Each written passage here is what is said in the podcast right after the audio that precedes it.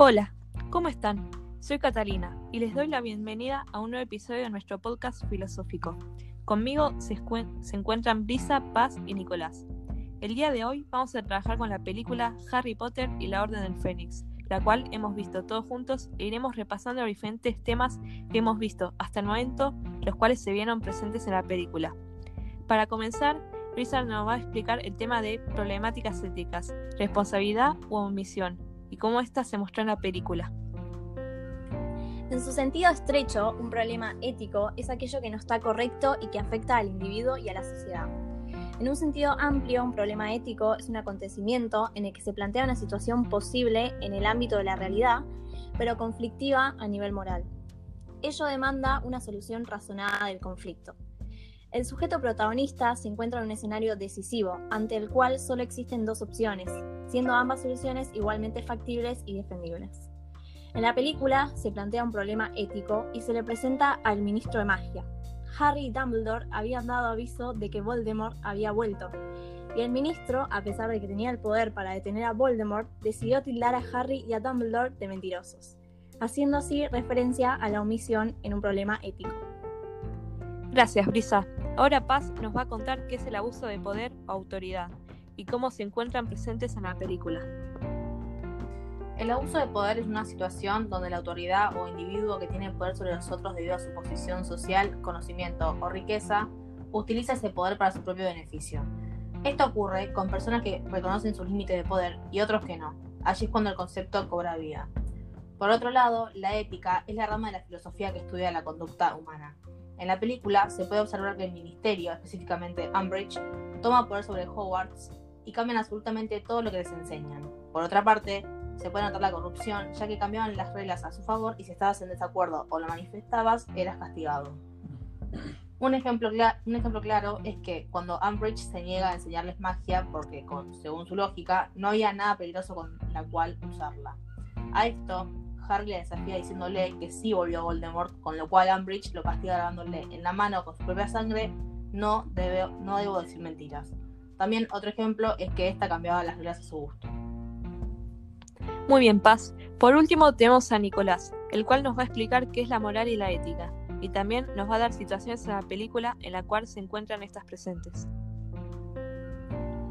Bueno, primero tenemos que tener en cuenta qué son la ética y la moral y sus diferencias.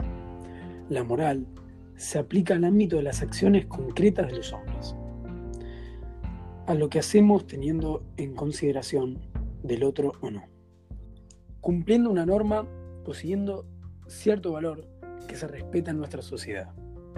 La ética, por otro lado, es la encargada de hacer teorías sobre esas acciones, analizar el por qué aplicamos el calificativo de bueno o malo, pensar que es un valor o un principio moral.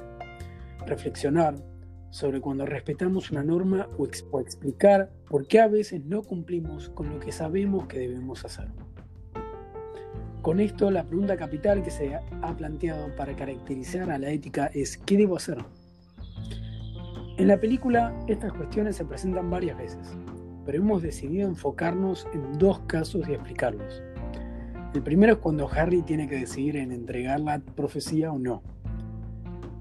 Aquí se presenta la típica pregunta ética del ¿qué debo hacer? Ya que al entregarla estaría salvando a sus amigos. Pero si no la entrega, posiblemente estaría poniendo en peligro a más personas del mundo mágico. Harry toma la decisión de entregar la profecía y salvar al mundo mágico, pero sus amigos los...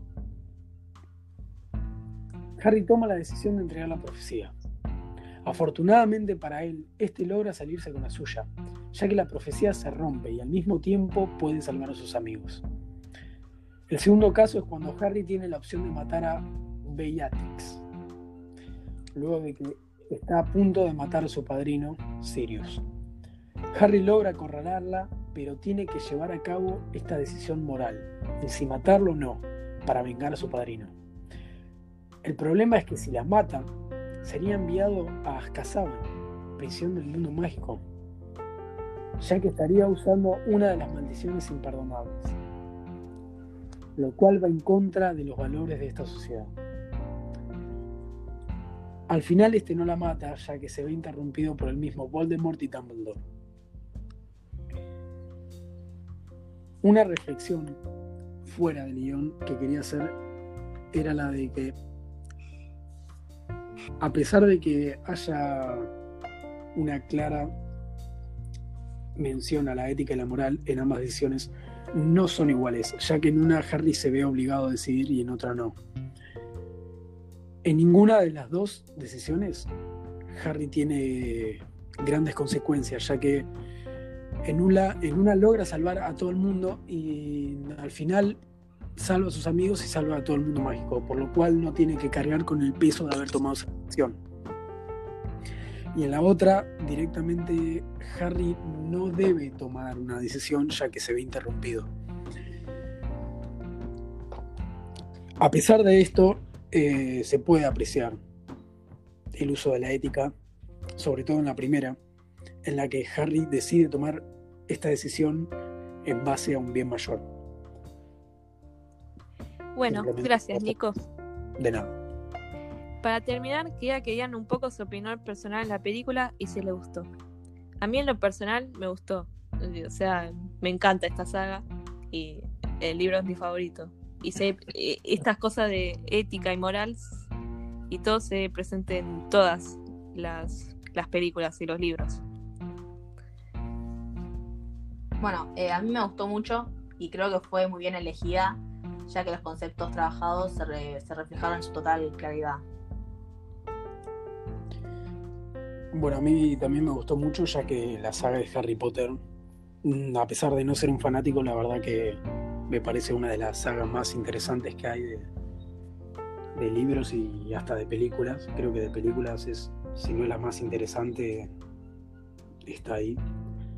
Y también quería agregar que durante el transcurso de todas las películas de Harry Potter se puede ver un crecimiento del personaje y con esto también se puede ver cómo la moralidad y la, toda la forma de pensar del personaje va cambiando, va creciendo y se va transformando con el transcurso de las películas.